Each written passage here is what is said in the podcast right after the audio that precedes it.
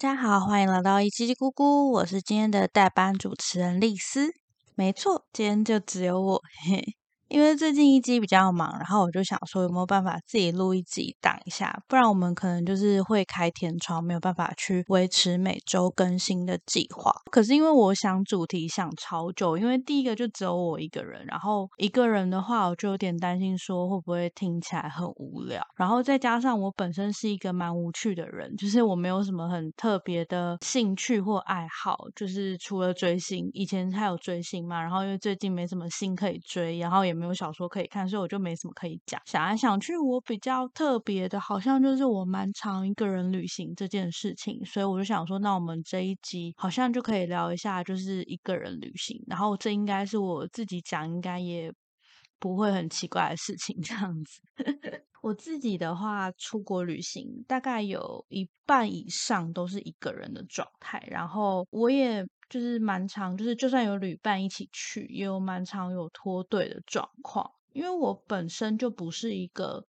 一定要有伴才能做事情的人。像有的人他可能，嗯，比如说吃饭没有人陪会很痛苦啊，或者是说，反正就是做很多事情他可能都希望有一个伙伴跟他一起做事。但我本身不是这样子的人，所以一个人旅行我自己也没有觉得很奇怪，就是就是其实还算蛮适应的。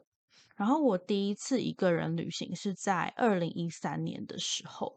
那时候就是因为突然有个机会可以去我一直很想要去的韩国，然后又很刚好那时候是中秋连假，就是反正在各种就是就是说哦，就是反正可以去的状况下，然后就觉得说那我要把握机会，因为如果我没有趁那时候去的话，就不知道什么时候还可以再去，所以当时的我就是自己就冲了，也没有揪旅伴这样子。虽然就是在那一趟旅行的过程中，就是有刚好在当地的朋友，然后可以一起吃饭啊、逛逛街什么，但是其实大部分时间都是我自己一个人的。比如说那时候是自己一个人搭飞机过海关，然后自己寻找到那个机场的巴士，然后搭车到饭店。而且我那时候我记得很清楚，因为那时候时间非常的赶，就是从决定就是去旅行到真正出发，非常的。感，所以那时候，嗯，我找的是那种机加酒的旅行社。代办，可是因为那时候很赶，然后再加上又是中秋节连假，所以旅行社帮我最后配到的一间饭店是，虽然是在那个韩国首尔明洞，就是很热闹的地方，可是它实际上那一个饭店，它很像是那种当地人才会去住，或者说只接待旅行团的那种饭店，就是你在网络上其实找不太到它的讯息，因为自由行的旅客不太会。去选那个饭店，然后再加上就是二零一三年那时候，其实在网络就是已经有点发达，但还没有像现在发达的这么好这样子。所以就是我那时候其实是真的几乎找不到关于就是我想要我要去住的那间饭店的，就是比如说 Google 评论这种东西，那时候是真的找不到。然后我是真的比对了很久各种的。地图啊，什么 Google 地图，或者是比较中文版，那时候有韩朝地图等等的，然后甚至他在地图上面是找不太到状态，然后就是到了那个饭店，就是自己找饭店啊，然后再自己去吃饭啊，找景点等等的，就是我那时候的韩文。我现在韩文虽然也是很很不怎么样，但是那时候韩文比现在更差，而且我那时候的英文非常的烂，烂到什么程度呢？比如说那个草莓啊，韩国人韩国人会念 strawberry 嘛，就是就是草莓的英文。但我不知道那时候为什么，就是我知道草莓的英文是长那个样子，但是我念出来的那个时候，我印象超深刻，是我想要去点一杯那种冰沙。韩国有一个很有算是蛮有名的连锁店的冰沙，叫做 Smoothie。呃，Smoothie 我记得英文、中文是呃中文是奶昔吗？但反正就是它是很有名的一个冰沙店。然后我那时候就想要点一杯草莓。草莓冰沙，然后我就我就说我要一杯 strawberry，就是我那时候英文真的烂到，就是我我连 strawberry 都念不出来的程度，所以我觉得我现在想想，就那时候真的蛮敢，就是自己就这样冲冲去的这样子，反正就是那时候就第一次算是第一次正式出国，然后就自己一个人。然后虽然说中间有朋友会合什么，然后有问题也可以问他，但是其实大部分时间都是一个人这样子的。不过，因为我们这集没有要做什么景点推荐啦，所以我们不会去特别讲说哦，我觉得哪一个景点很棒之类这种东西，我们就不讲，因为这没有什么好说的，大家自己去看游记就好了。我们就是主要是让大家知道说一个人出去大概会是什么状态。我自己本身是一个出国的时候，尤其是一个人旅行的时候，是不太会讲话的。就是有的人他可能出国的时候会很想要去认识更多，比如说国外的新朋友啊，展开新恋情这种东西。但我自己就是，其实一个人的时候非常的沉默，比较像是在放空看世界这种感觉。所以就是出国的时候啊，就是尤其身边如果是那种陌生语言的时候，会更明显。就是你其实旁边在讲话，人们在讲话，你听不太懂嘛，然后你就是会沉浸在自己的世界里面。我自己是比较蛮习惯，就是先就是先做一些计划，就是说哦，我要去哪里，然后我要吃什么，然后我会事先去查好，就是一些资料，模拟那个。路线图啊，或者模拟点餐，甚至我会先去想办法找到，比如说我想去吃的那间餐厅，它的菜单长什么样子，然后我想吃的是哪一个东西，我会先可能去找翻译，然后就是到现场我就知道我要指哪一个商品这样子，然后我就是会照着这样子的计划去执行我的旅行步骤，就是因为我有点。内向，虽然 podcast 有点听不太出来啦，但是因为毕竟我跟一基认识很久嘛，然后就是网络上的我是比较活泼，但我本人其实蛮偏内向的。然后有的时候就是如果是比较新认识我的朋友，可能偶尔会在我身上会感受到就有一点尴尬感，就是我其实不太知道要怎么去跟新的朋友攀谈，就是不知道怎么开新话题，就是会想很多，就是哦，我我讲这个就是这个新朋友。可以可以可呃可以接受吗？或者说他对这个会有兴趣吗？让如果他不理我怎么办之类的？所以我对于主动跟人交谈这件事情，其实是有一点障碍的。有时候出国对我来说，反而是尤其是一个人出国这件事情，对我来说是一件很放松的事情。因为其实你通常一点就是你你是外国人，你是一个旅客的脸，就像是比如说我们之前去。我记得是也是去韩国吧，然后就是就有人说什么，就是你要试着就是不要穿什么东西，然后什么你要试着怎么打扮，然后让你会比较像韩国人本地人之类的。原本我是就是还真的会照这仿真走，可是我真的实际到现场之后，不管我我去。什么地方？就是反正我现在去过的地国家里面，就是不可能。你就是一脸就是我是一个外国人的脸，而且一脸就是我就是一个旅客那种脸。你一看就知道这个人是旅客，你一看就知道这个人是外国人。你根本很难去融入当地人，就是。先不说长相这件事情，你光是比如说穿着打扮，或者是一些习惯等等的，就是不一样。像比如说，比如说我最常去韩国嘛，所以我们讲韩国为例子好了。韩国的话，他们就是很冷，就是天气是很冷的，就是因为他们是比较北北方的国家嘛，所以他们冬天不是有时候会下雪嘛。可是就是你以台湾人的习惯来讲，就是穿羽绒衣嘛，就是台湾最习惯就是穿那个厚厚的羽绒衣，或者是。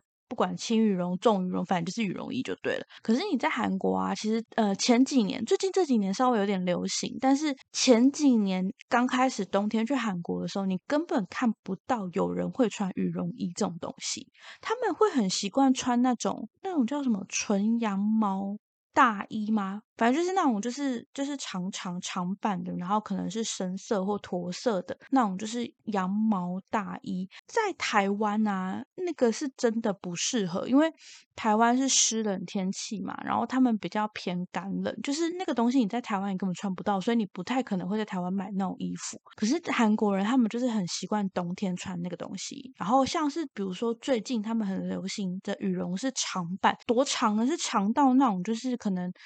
膝盖或者是脚踝程度那种超级长版羽绒服，台湾也穿不到啊，就是很少吧。所以你其实你再怎么样想要模仿他们当地人的穿着打扮，或者想要融入当地人，我觉得都是很困难的。你不太可能会为了一个短短的可能五天、三天、五天、十天的旅程，然后把自己穿的跟当地人一样，更不用说你的。嗯，就是脸还是跟当地人会有所差别，这样子。反正就是你就是一脸外国人的脸嘛，所以就是没有什么没有什么好去阻止这件事情的。所以就是很少会有台。有地方跟台湾一样，就是会这么热情去，比如说主动去帮助你。比如说，我知道还蛮多比较热情的台湾人是会尝试，就是看到那种外国人，就是好像拿着地图在困惑的时候，就会主动想要帮忙这样子。但是大部分应该就是能这么热情的人不是很多啦。所以就是如果你一个人出去玩的时候，然后像我这种就是比较内向，然后也不太想跟人家交谈的状况的话。你就可以戴上你的耳机，然后慢慢的晃去你想要去的地方。就是真的，就是很多人都会说一个人出国很自在，是真的。就是你可以不用管旁边在干嘛，你就是做你自己想做的事情就好了。我觉得这是一个一个人出国非常明显，对我来讲非常明显的优点，就是可以这样子的闲晃。当然，我们也不是说就是跟有同伴。一起出去就不好，就是当然你有旅伴有旅伴快乐，但一个人就是自在到就是你突然想要换一个行程，你突然。想要取消某一个行程，你突然想要回饭店睡午觉都是没有问题的，都不会有人不开心。我记得有一次我去韩国玩的时候，就是我可能那一次衣服就也是冬天，然后我可能衣服穿的不够多之类的，反正就是我原本就是那天预计说我要去这个景点、这个景点、这个景点，这样我都排好了。但就是因为觉得就是有点太冷，然后再加上就可能比如说我有点认床，然后所以我可能没睡好等等，反正就是觉得哦好冷，然后头又痛又好累，然后我最后就是把。所有行程取消，我就吃完午餐之后就回饭店睡了一个超长的午觉，就是可能从什么下午两点睡到五点这种程度，这样子。这种行程就是如果你不是一个人出去的话，就要么就是被骂死，要么就是被摆臭脸吧。这是一个就是如果今天不是一个人出去的话，然后就是你非非常容易被人家 complain 的事情。这不是一个你好不容易花了很多钱、很多时间，然后到了当地，然后。你们可能就短短的三天五天的行程，然后你竟然在这边睡午觉 那种感觉，对，就是应该如果不是一个人，非常容易就是会产生吵架状况的一个一个事情这样。不过我觉得一个人出去玩的话，最大的缺点可能我自己想了一下，应该就是食物。嗯，因为我自己就是很爱吃，然后我到一个。新的地方，我就会很想要去尝试当地有名的东西，或者说当地才有的东西。它不见得很好吃，或者是说，呃，有什么特殊的状况。但就是如果就是有名的东西，我都会觉得有一种哦，我吃了这个，我就是到此一游。比如说那个，我我本身是不爱吃甜的人，然后我那时候去那个釜山的时候，釜山他们那边的，反正他们就会说，韩国有一种大家应该知道，韩国有一种黑糖饼。就是用用类似炸的之类，然后里面有包黑糖。然后釜山那边有一间很有名的黑糖饼，它是什么？外面有包坚果，我记得是这种东西。然后因为我本身其实在韩国从来没有吃过黑糖饼，因为我就是对这种东西没有什么兴趣。但就是因为它就是很有名的东西，然后然后就是我就。我就觉得好吧，那我一定要吃一个看看嘛，就是因为它有名，所以我想要去吃吃看，而不是说哦，我对这个东西有兴趣，所以我才要去吃吃看这样。然后反正我就去吃，然后就觉得哦，就是黑糖饼，就是我我自己就觉得还好啦。但是我觉得它就是一种到此一游的感觉，就是有点像说哦，我就是来到釜山喽，我就是吃了这个坚果黑糖饼那种感觉。就是这种很特别的感觉，但是如果你一个人的话，就首先那种宴席式的东西你就得跳过。比如说，我现在想到一个还蛮酷的，就是那个韩国很多人会说去韩国的时候可以去吃那个长脚蟹，我觉得好像是类似帝王蟹的东西吧，就说什么在那边吃很便宜之类的。但你想一下，如果你一个人去，你怎么吃那个蟹，对吧？那个蟹那么大一只，诶好几公斤，然后你一个人吃，感觉那个根本吃不完。但是我记得那时候，我为了要体验就是吃海鲜这件事情，我是就是跑去买了。哦，好像要得要解释一下，就是它那个景点是这样，就是你要先去那个海海产摊去挑海产，然后再拿去另外一个餐厅烹饪这样子。然后我那时候就是为了要体验这个东西，所以我就是跑去挑了。两个还三个那种贝类、鲍鱼之类的贝类嘛，然后拿去烹调，就是根本它其实是超不符合 CP 值的，因为烹饪它是它是就是一定会收个基本费用，然后所以你才就是几颗贝壳，然后就叫它烹饪这件事情是非常不符合 CP 值。但是我那时候就觉得说我一定要去体验一下这个东西，所以我就是我就是很想要去做这件事情，去感受一下说哦这件事情是这样子的，对。然后就像刚刚回到刚刚讲的，就是比如说那个超级大的那个长角帝王蟹那个东西，你一定吃不完嘛，因为你一个人，所以就变成说你。像我这么爱吃东西的人，我如果去到一个新的地方，我去旅行的话，我就变成说我可能要可以挑选的种类变得比较少，或者说我一天可能只能吃一到两种之类的。如果你的食量又不是大胃王的话，你根本吃不完那么多嘛。所以就是变成说，呃，你只能，嗯，比如说如果有旅伴的话，你们两个可能可以一起 share 一份，然后你们就可以多吃几样，或者是说就是变成说你一个人就是一个人旅行，就是变成你只能一个人把那些东西全部吃完，对。然后就变成你可以吃的东西就变少很多，所以我就就是你的种类就会比较单一，没有办法那么多样化。这个是真的，就是一个人出去蛮大的缺点啦。对我来讲，就有点像是那个啊，买星巴克买一送一，结果没有人一起分啊，所以就没有办法，就是这种感觉嘛，没有人一起分。然后其他像是比如说还有一些部分的费用不能不能找人一起分摊，因为像。嗯，大部分的饭店主流都还是以双人房为主嘛。那即使有的时候就是，